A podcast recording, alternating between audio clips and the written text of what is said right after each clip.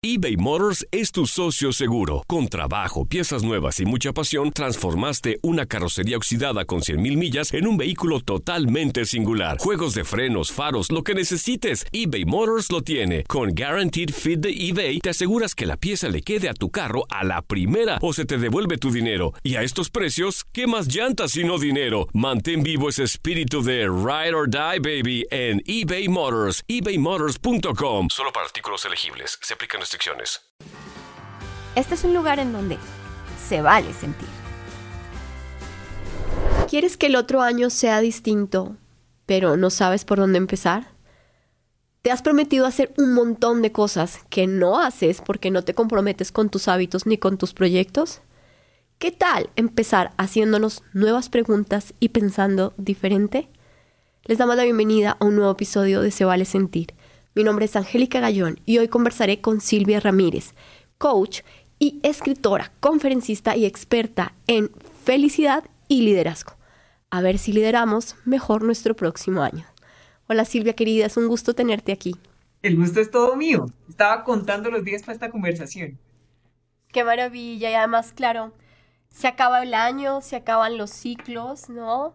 Y, y queríamos tener a alguien como tú, ¿no? Que nos diera un poco de, ideas y miradas de cómo inventarnos nuevas maneras de empezar nuestro ciclo, ¿sabes? Porque muchas veces en este punto del año decimos, bueno, hice muchas cosas, pero pude haber hecho más, ¿no? Y sobre todo pude haber estado más plena haciendo las cosas que estaba haciendo. Así que, eh, Silvia querida, quiero empezar contigo con dos ideas que me parece que son súper transgresoras, porque son súper sencillas y tú las planteas en tus conferencias constantemente. Y es que no necesitamos tener otros atributos ni ser otras personas para tener una vida más plena. Simplemente necesitamos dos cosas, pensar distinto y hacernos otras preguntas. Quiero empezar contigo con, ¿cómo que pensar distinto? ¿Por qué deberíamos pensar distinto? Fíjate que hay veces que uno tiene muchas cosas resueltas en la vida, que tiene zapatos deportivos, que tiene de pronto algunos ahorros en el banco, podría tomar un paseo al centro de la ciudad o a un, a un destino turístico que uno quisiera visitar y no va. Y uno se siente miserable, encerrado en su casa, pero no va por, no porque no pueda, sino porque tiene una, por ejemplo, una timidez que le impide avanzar hacia lo que a uno le gusta. Y esto es para decir, cuando uno empieza a darse cuenta de dónde se le está fugando la energía en el pensamiento, uno empieza a recuperar gran parte del poder personal. Porque si uno, pongamos, si uno se fija en la clase de preguntas que, que, uno se hace más frecuentemente, en realidad esas preguntas que uno se hace son respuestas sobre quién es uno. Pensemos en una persona que todo el tiempo se esté preguntando, caramba, ¿yo cómo puedo hacer que, que esta situación mejore? Versus una persona que todo el tiempo se esté preguntando, ¿yo cómo podría gustar más a los demás? Las preguntas que uno se hace más frecuentemente en realidad son respuestas sobre quién es uno. Entonces, un acto de, beligerancia personal es empezar a preguntarse cosas distintas. ¿Cómo nos pillamos en esas preguntas repetitivas y las respuestas que nos damos? Porque lo que te digo, me parece que la revolución de lo que dices es, su sencillez, pero justamente lo tenemos tan interiorizado que a veces no lo vemos, ¿no? Em, ¿Qué otros ejemplos nos puedes dar como para ser más, más pilos en pillarnos estos pensamientos y estas preguntas a las que siempre estamos dando la misma respuesta? Una manera bien sencilla es mirar los resultados que uno tiene una y otra y otra vez. Por ejemplo, pasa que voy a reuniones de trabajo y siempre siento como que como si yo fuera invisible, que, nadie se percata de mi presencia y eso me lastima. Por ejemplo, siempre doy con una misma clase de parejas. Por ejemplo, siempre me acuesto al final del día con la sensación, caramba, de haber hecho mucha cosa, muy agotada, pero dándome cuenta de que en realidad no hice algo de provecho. El hecho de que yo esté teniendo estos resultados me puede llevar a darme cuenta de que hay algo que convendría ajustar en mi manera de pensar, porque no es normal vivir así. Por ejemplo, convendría mi manera, de, las preguntas que me hago a la hora de establecer una relación de pareja, preguntándome, digamos, ¿qué es lo que yo espero del amor? ¿O qué es lo que entiendo que uno debería hacer a cambio de tener amor, por decir una cosa? Segundo, ¿qué lugar, creo, qué, ¿qué lugar creo que ocupo yo dentro de la empresa donde trabajo, por ejemplo, cuando, en el caso de que uno se siente invisible? y por qué creo que yo sería una persona valiosa incluso si no tuviera los conocimientos que tengo. Como ser humano, ¿qué me hace valiosa a mí? Fíjate que si uno se cambia esas preguntas, es mucho más posible que empiece a participar más, a ser más selectivo con la clase de gente que deja entrar a su vida y así con todo lo demás. Y si hay una respuesta que es insistente, es decir, ya nos pillamos en la respuesta, como, ah, no, es que yo no soy vista porque me siento menos o porque quizás no siento que tengo los conocimientos suficientes. ¿Qué propondrías para hackearlo un poco, Silvia? Claro, y, la pregunta es muy buena porque justo ahí en esto que la inmensa mayoría de las personas no llegan a este punto que tú estás, que tú estás mencionando. Por eso es que me, me, me entusiasmé y me acerqué a la cámara. Porque es que aquí es donde empieza el rock and roll. Absolutamente todo lo que hacemos los seres humanos tiene una utilidad práctica para nosotros. Entonces vamos despacio. Por ejemplo, pongamos, yo siempre, mm, bueno, digamos que en, en, el amor, yo siempre me involucro y lo digo porque tuve una vez una coachee que hizo un proceso conmigo. La señora era tremendamente exitosa, una mujer muy hermosa, como alrededor de 45 años pero siempre se involucraba con señores que no tenían, por ejemplo, el mismo nivel de formación académica, que es lo de menos, pero a ella le lastimaba. No tenían el mismo nivel de ingresos, no, no, no hacían parte como de su círculo social, ella sentía en eso una merma. Y lo que quiero decir es, cuando uno ya se dio cuenta del resultado y uno ya se dio cuenta de que, de que algo está pasando, lo siguiente que hay que preguntarse no es ¿y cómo cambio esta situación? Sino yo qué provecho estoy sacando de esta situación. Por esto. Ah. Volvamos a la señora. Entonces, se involucra siempre con esta clase de hombres y me estaba contando con mucho dolor que no sabía cómo romper la espiral. Me dijo, yo hago declaraciones positivas, yo sintonizo la frecuencia del amor, todo lo demás. Le dije, bueno, cuénteme una cosa, ¿usted qué puede estar sacando de bueno de involucrarse con hombres así? Cuando yo le dije eso, la señora se calmó, respiró hondo y dijo, pues que son hombres que no podrían abandonarme. Yo le tengo wow. Entonces, claro, pero ahí ella se dio cuenta, me dijo, claro, yo siento que un hombre que yo vea como alguien inferior en algún sentido eh, económico, intelectual, académico, las cuentas no le dan para buscarse otra mujer distinta a mí. Por ejemplo, no le dan para buscarse una mujer más joven que yo. ¡Boom! Claro. Entonces, por ejemplo, cuando yo digo, no soy notada en las reuniones de, mi equipo de trabajo porque me siento poca cosa, la pregunta no es, ¿cómo hago para sentirme mejor? Todavía no. La primera pregunta es, ¿qué puede tener de bueno que yo me sienta poca cosa? Ah, por ejemplo, entonces eso justifica que yo no me inscriba a la maestría, porque para qué, como soy poca cosa. Cuidado con eso, porque ahí es donde realmente empieza la revolución. Reveladora, o sea, la pregunta es, ¿qué provecho le estoy sacando a esto? O sea, algo, algo me, me, hace quedarme aquí. Muy bien, Silvia, querida. Eh, en esta idea de, pensar distinto, tú resaltas mucho la creatividad y dices, y, mucho en el, mundo empresarial, pero creo que se puede extrapolar a todos los universos. Eh, la creatividad es premiada. Yo lo veo mucho como una manera de hacerlo distinto. ¿Por qué, ¿Por qué alentar a la gente a ser creativa? ¿Por qué hacerlo distinto? Básicamente porque los seres humanos nos sentimos muy felices cuando nos sentimos inteligentes. O sea, cuando uno siente, caramba, que se le ocurrió una cosa sin precedentes en su vida. Ahí la expresión de felicidad, la, experiencia de la felicidad es, es bien intensa porque en mi opinión la felicidad es una emoción que es expansiva. O sea, cuando uno siente, esos días le pasa a la gente que está recién enamorada, como también le pasa al inventor que va saliendo del cuarto de trabajo. Cuando uno siente como que no cabe en la ropa de la energía que está sintiendo. Es por eso. Y cuando digo, cuando hablo de creatividad, no me refiero exactamente a hacer cosas solamente distintas, porque eso en últimas incluso haría de uno una persona apenas necia. No, hacer cosas distintas para resolver cosas distintas o para llegar a cosas distintas, a, personas distintas. Eso es, o sea, sí tratan de, de, innovar, pero con un sentido radical de la utilidad práctica de lo que uno está haciendo. Porque si no, pues uno entraría a la categoría de raro, pero nada más.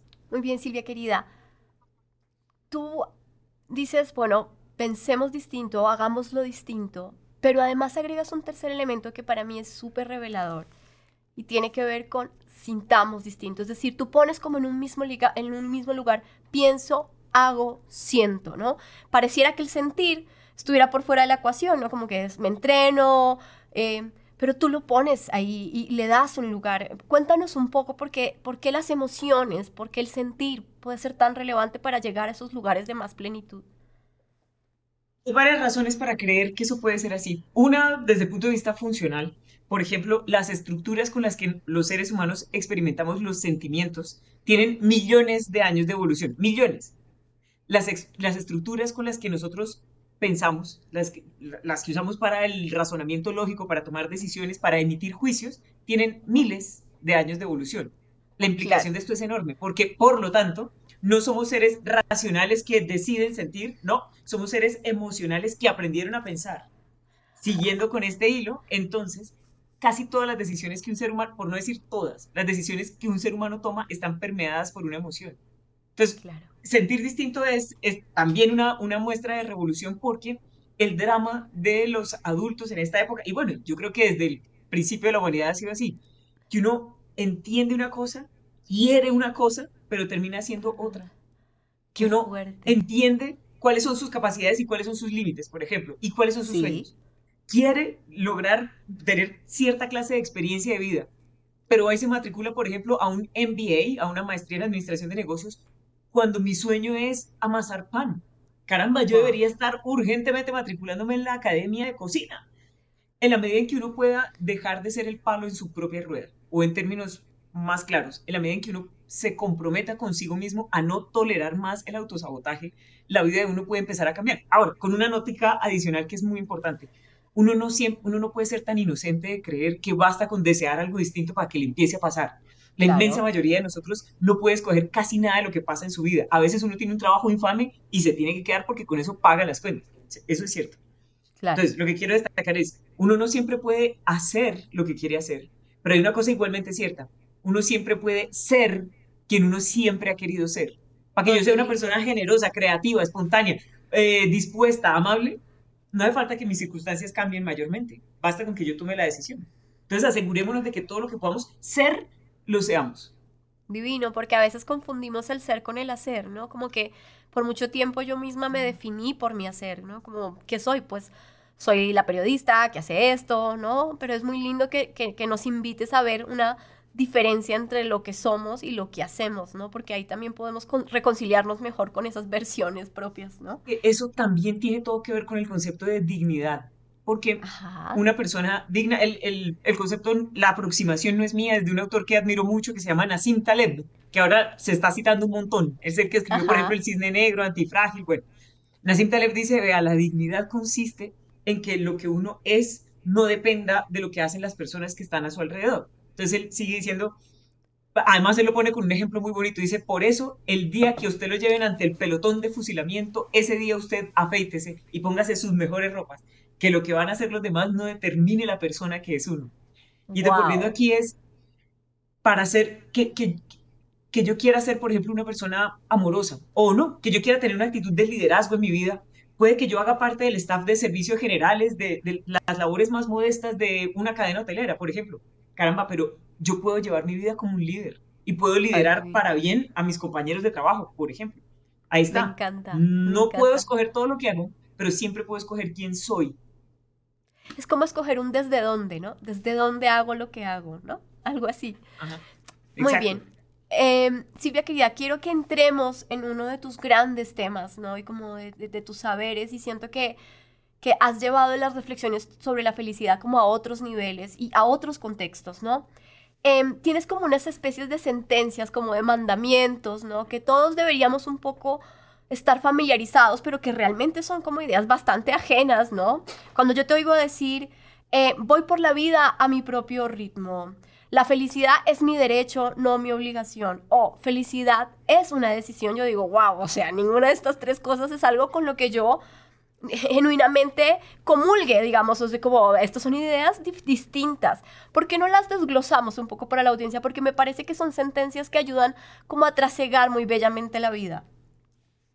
Pero me gusta muchísimo además la aproximación que estás haciendo, diciéndome, yo no, esto no lo consigo. Fantástico. Entonces, ¿cuál fue la primera? No, me encanta, pero, me encanta, pero digamos que no, ¿sabes? No son ideas que, me, que tenía yo. Yo te oí y dije, wow, esto es fantástico, pero ¿cómo es que tengo 40 años y no he pensado que yo puedo ir a la vida por mi propio ritmo. Esa es la primera. Voy a la vida en mi propio ritmo. Eso, eso mm, se deriva sobre todo de la circunstancia de que estamos imbuidos en las redes sociales. El ser humano ha tenido siempre la, la, mm, se ha visto siempre en la circunstancia de compararse con los demás. Entre otras cosas porque yo sé que es de noche porque conozco el día. Entonces, comparar una cosa con la otra es inevitable.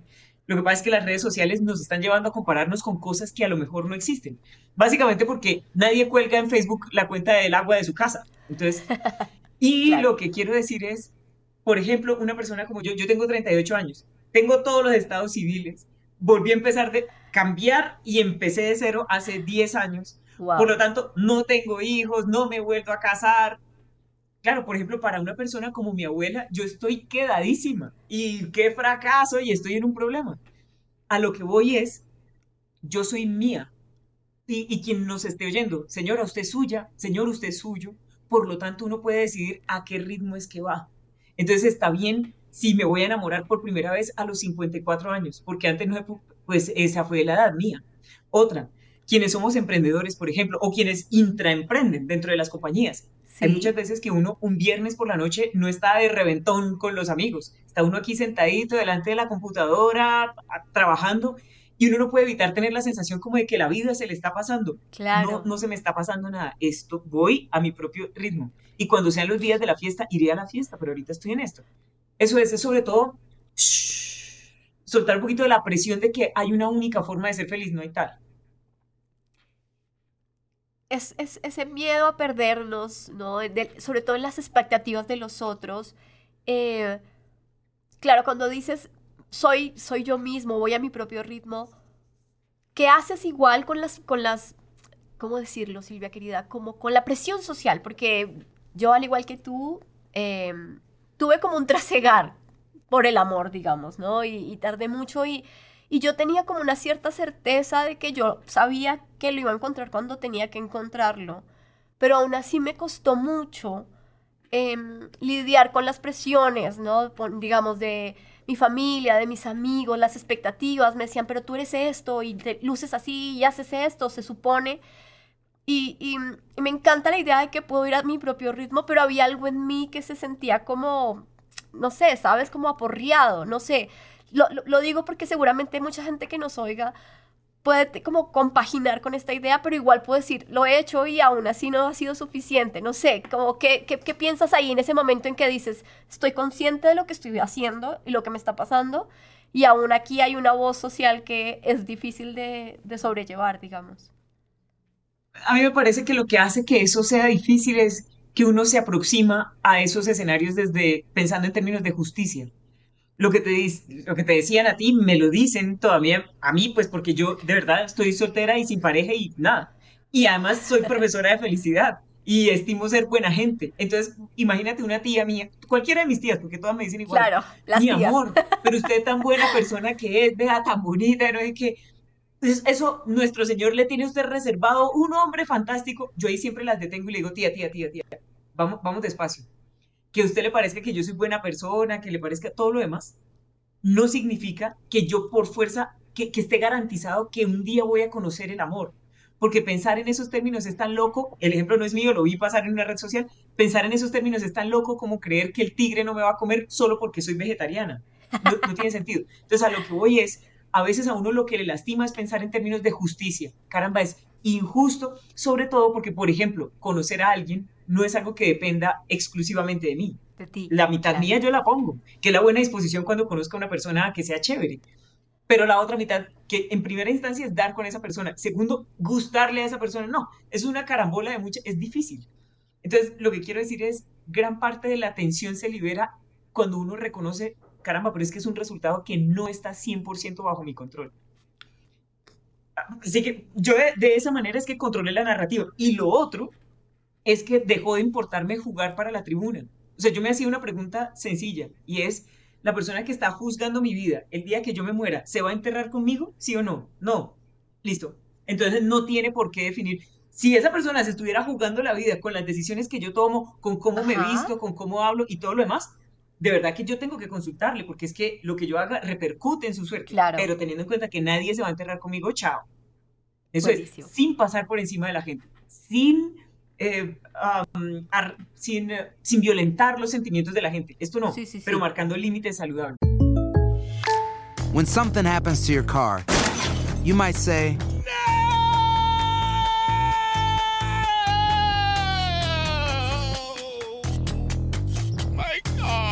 But what you really need to say is something that can actually help. Like a good neighbor, State Farm is there. And just like that, State Farm is there to help you file your claim right on the State Farm mobile app. So just remember, like a good neighbor, State Farm is there. State Farm, Bloomington, Illinois.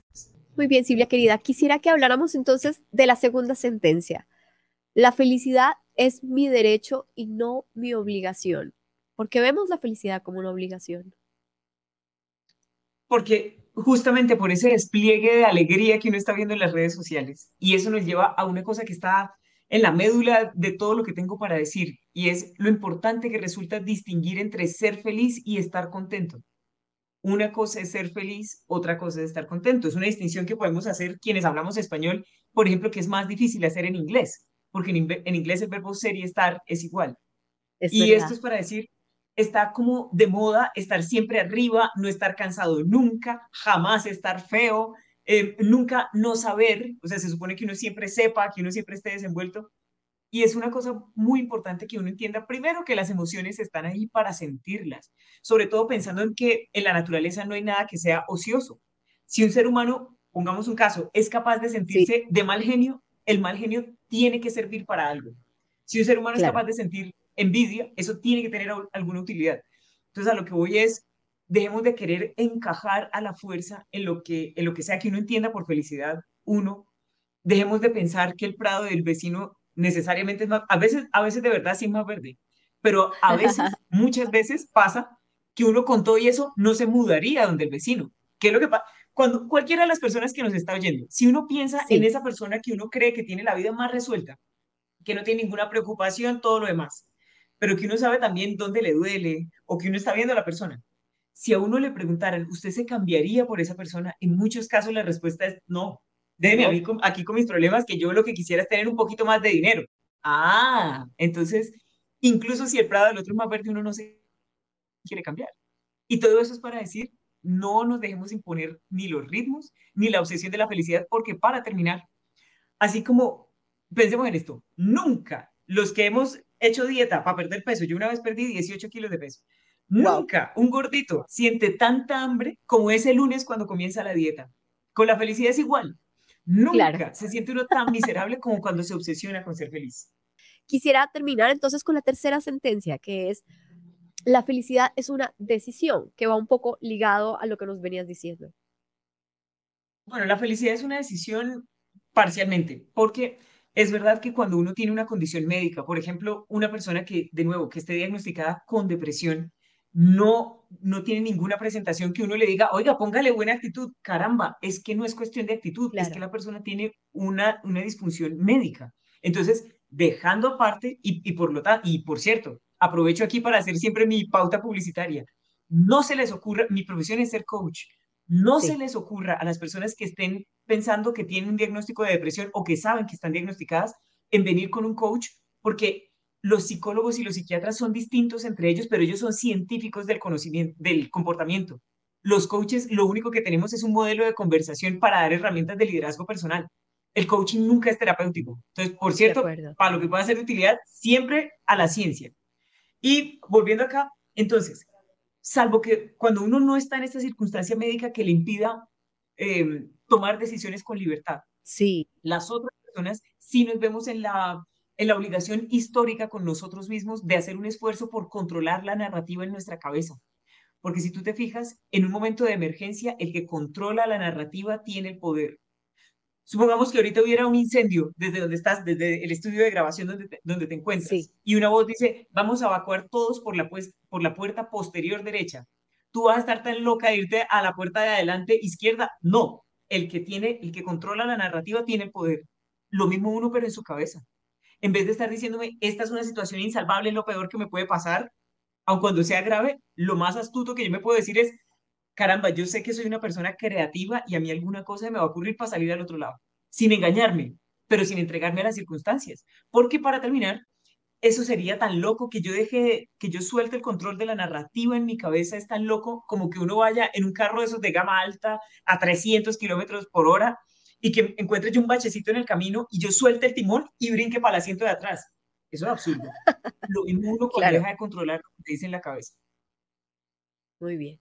Es tremendo, Silvia, porque em, controlar la narrativa me parece que puede ser de las cosas más complejas, ¿no? Porque, insisto, como que hay veces que está uno mismo em, sabiendo que está teniendo esa narrativa, pero no la logras controlar, ¿no? Como, como eh, la, la piloteas, a veces pareciera que tuviera más fuerza que uno, ¿puede ser?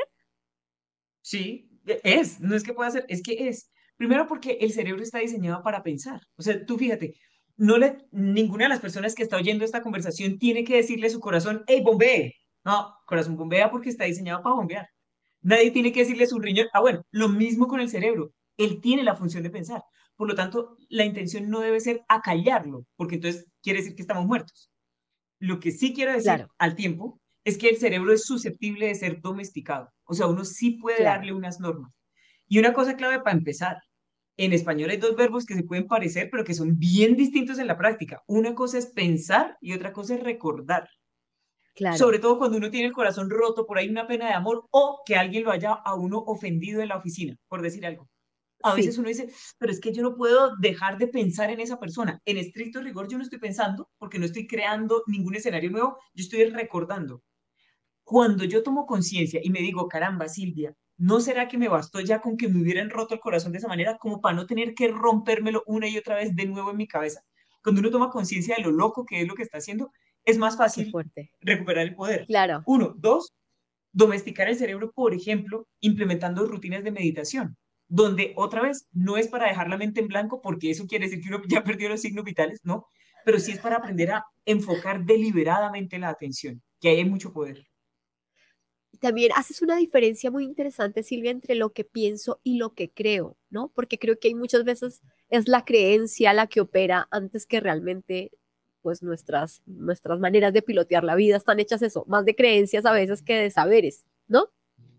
Sí, y ahí está el retrato hablado del estrés.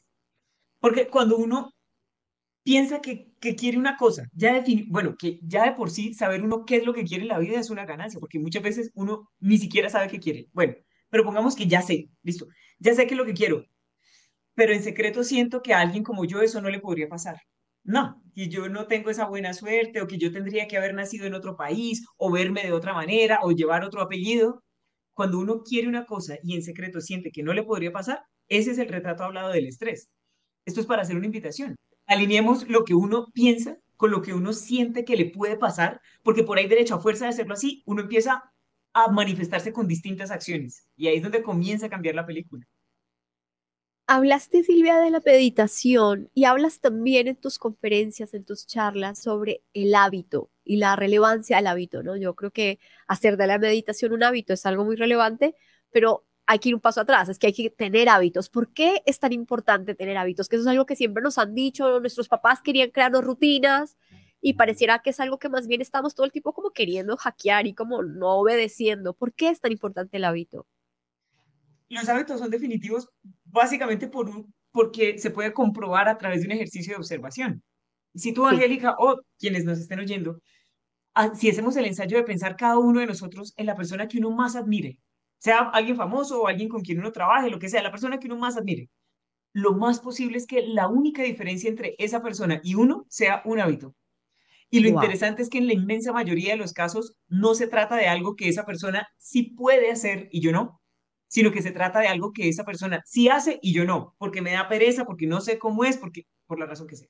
Lo que quiero decir es, en muchos sentidos, y la frase que viene, creo que no es mía, creo que es de James Clear, nuestra vida nunca va a ascender hasta el nivel de nuestras expectativas, sino que siempre va a descender hasta el nivel de nuestros hábitos. Esas cosas que uno hace una y otra y otra vez son más importantes que la buena intención que uno pueda tener. Entonces los hábitos, sí, al tiempo es clave hacer aquí una, una, una anotación. Estamos en una época donde hay un culto al desempeño y al, y al, y, al performance, ¿no? O sea, como a lograr cosas cuando uno se llena de hábitos para ser más productivo, para avanzar más, está cortando también la capacidad de tomar decisiones. Y ya la vida de uno se vuelve, se vuelve monocorde, ¿no? Es como, tampoco es así. Entonces, los hábitos indispensables y solo esos.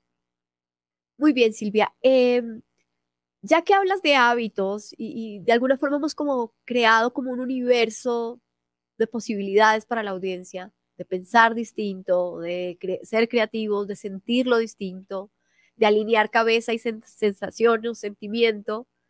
Eh, quisiera que me ayudaras a pensar como tres frentes, ¿no? Estamos acabando el año, tres frentes en los que la gente pudiera concentrarse este año que viene para, para conseguir plenitud, ¿sabes? O sea, lo que eso signifique para cada quien, ¿no? Y, y, eso es muy lindo porque tu invitación es a que las plenitudes o las felicidades las construimos cada uno. Tres cosas que tú dices, miren, sistemáticamente en mi carrera y en mi experiencia, si nos concentramos en estas cosas, logramos cambios. ¿Cuáles serían? Y si, bueno, son tres, eh, digo tres, pero por ahí tú tienes una infinidad, pero bueno, empecemos por tres. Pero podemos escoger tres. Primero, dejar de traicionarme a mí con tal de no romperle el corazón a los demás. O sea, no puede pasar que la felicidad de los demás se siga construyendo a expensas, ni siquiera de mi felicidad, a expensas de mi bienestar, porque lo hacemos muchas veces sobre todo las mujeres y sobre todo quienes son madres, mm, piensan que es egoísta estar bien. Y aquí una, esto sí lo hemos oído muchas veces, nadie da de lo que no tiene. Si yo quiero ser una madre amorosa, una profesional eh, competente, ¿cómo hago si yo nunca me cargo de energía? Entonces, a lo que voy es, para el otro año, dejar la maña de creer que traicionar, que traicionarme a mí no es un acto de, de traición. Quizás es el peor acto de traición. Uno. Dos, fomentar las relaciones. Las redes sociales y particularmente WhatsApp o los servicios de mensajería instantánea nos dan una falsa sensación de cercanía. Eso es una solución remedial ante la distancia, sí, pero eso nunca va a suplir el abrazo, el café de verdad con la amiga aquí adelante. ¿Por qué? Porque tenemos un sistema hormonal que se activa, para decirlo en términos bien precarios, un sistema hormonal que se activa en presencia de la gente que uno aprecia. Entonces, además, la, la felicidad es un concepto eminentemente relacional. No estamos diseñados para estar solos. Entonces, fomentar eso. Y tres, entender, esto sí va a sonar loco, pero entender que para ser feliz hay que empezar por ser feliz. Esa es la primera propuesta de mi último libro, El Manifiesto de Felicidad. Para ser feliz hay que empezar por ser feliz. Lo digo por esta razón. Nunca ha pasado, pongamos que uno tiene el corazón roto, nunca ha pasado que uno llore, llore, llore, llore, llore y por fuerza de tanto llorar, en fin uno comience a sonreír. Eso nunca pasa. Lo que sí pasa es que uno llora, llora, llora y llega un punto en el que uno dice, caramba, esto ya no más. Yo me voy a bañar, me voy a poner mi mejor ropa y me voy a arreglar todo lo que pueda. Yo voy para la calle y otra vez. Para ser feliz, empecé por ser feliz. No hay tal cosa como felicidad accidental.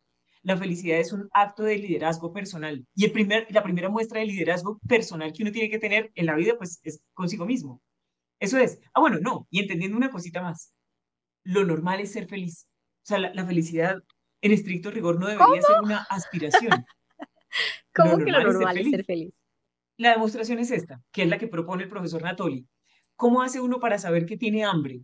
Porque lo normal es no tener. ¿Cómo hace uno para saber que tiene frío? Pues sabe uno que tiene frío porque lo normal es tener la temperatura bien. Misma lógica. ¿Cómo hace uno para saber que está estresado, que está triste o que está de mal genio? Porque lo normal es no estar. O sea, lo que quiero decir es, si no viniéramos de un estado originario de felicidad, no tendríamos una felicidad para extrañar cuando la perdemos. Es como un pez, un pescado, pues. Si uno, el, pez solo nota que había un agua cuando sale del agua. lo mismo claro. nuestra felicidad. Y esto es revolucionario porque, por lo tanto, la felicidad no es algo que uno, que aquí empieza la curiosidad, no es algo que uno construya. Desde luego no es algo que uno compre tampoco algo que uno busque. La felicidad, por lo tanto, siguiendo con el hilo de la argumentación, la felicidad es un punto al que uno vuelve. Así que cuando uno esté triste, no tiene que preguntarse qué otra cosa se bombea. No, lo que uno, cuando uno está triste o la sensación que tenga, la pregunta es, ¿qué me falta terminar de procesar o qué asunto tengo que atender para volver a mi condición normal? Eso es revolucionario hasta la médula. Eso me parece precioso, es volver a uno, volver así, ¿no? A un estado eh, natural. Un estado normal. Exacto, me encanta. Pues muy bien, Silvia querida, eh, es una conversación muy poderosa. Eh, por suerte, no se limita a este podcast. Tú tienes una serie de, de productos y de charlas y de charlas súper poderosas y de TikToks en YouTube. Así que bueno, aliento a mi querida audiencia que me acompaña hoy en este resfrío, eh, resfrío propio de diciembre, a que continúe, digamos, explorando estas ideas potentes que, desde que yo las vi dije, wow, aquí hay otra manera de abordar esto y que bueno, sin duda tú has llevado a, a contextos distintos que han ido yo digo hackeando, pero transformando corazones y cabezas, ¿no? Ahí en los contextos empresariales que suelen ser como tan rígidos y como tan obvios en estas ideas, ¿no? Así es. Pues Angélica, yo estoy muy honrada con esta invitación. Muchas gracias por, por mirar, con, además con ese lente tan afectuoso lo que yo hago. Efectivamente, quiero invitar a quienes nos, acompañan hoy a que me acompañen en las redes sociales. En todas partes me, me llamo arroba Silvia, la primera I es Y, la Y de Yuca, Silvia Network. Y lo que yo hago son conferencias corporativas y escribo libros. Entonces ahí con mi nombre, Silvia Ramírez, en las redes sociales vamos a estar en contacto. Estupendo, Silvia. Pues muchas gracias por estar conmigo, por estar eh, en este programa donde se vale sentir y donde sabemos que sentir y pensar de otra forma, pues transforma nuestras, nuestras vidas y nuestras realidades. Así que feliz Navidad para ti, feliz año y que con tus nuevas ideas podamos setear un año poderoso que viene. Gracias a ustedes también por estar con nosotros. Gracias por estar en Se Vale Sentir. Se vale sentir es un podcast para hablar de las emociones, aprender a identificarlas y darle nombre a lo que sentimos. Entrevistaremos a expertos y no tan expertos para hablar de alegrías y victorias, pero también de nuestros conflictos y fracasos. Este es un lugar en donde se vale sentir. Recuerda suscribirte al canal para no perderte ningún episodio de Se vale sentir. Boost Mobile tiene una gran oferta para que aproveches tu reembolso de impuestos al máximo y te mantengas conectado. Al cambiarte a Boost, recibe un 50% de descuento en tu primer mes de datos ilimitados. O, con un plan ilimitado de 40 dólares, llévate un Samsung Galaxy A15 5G por $39.99. Obtén los mejores teléfonos en las redes 5G más grandes del país. Con Boost Mobile, cambiarse es fácil. Solo visita boostmobile.com. Boost Mobile, sin miedo al éxito. Para clientes nuevos y solamente en línea, requiere AroPay. 50% de descuento en el primer mes requiere un plan de 25 dólares al mes. Aplican otras restricciones. Visita Boost Mobile para detalles.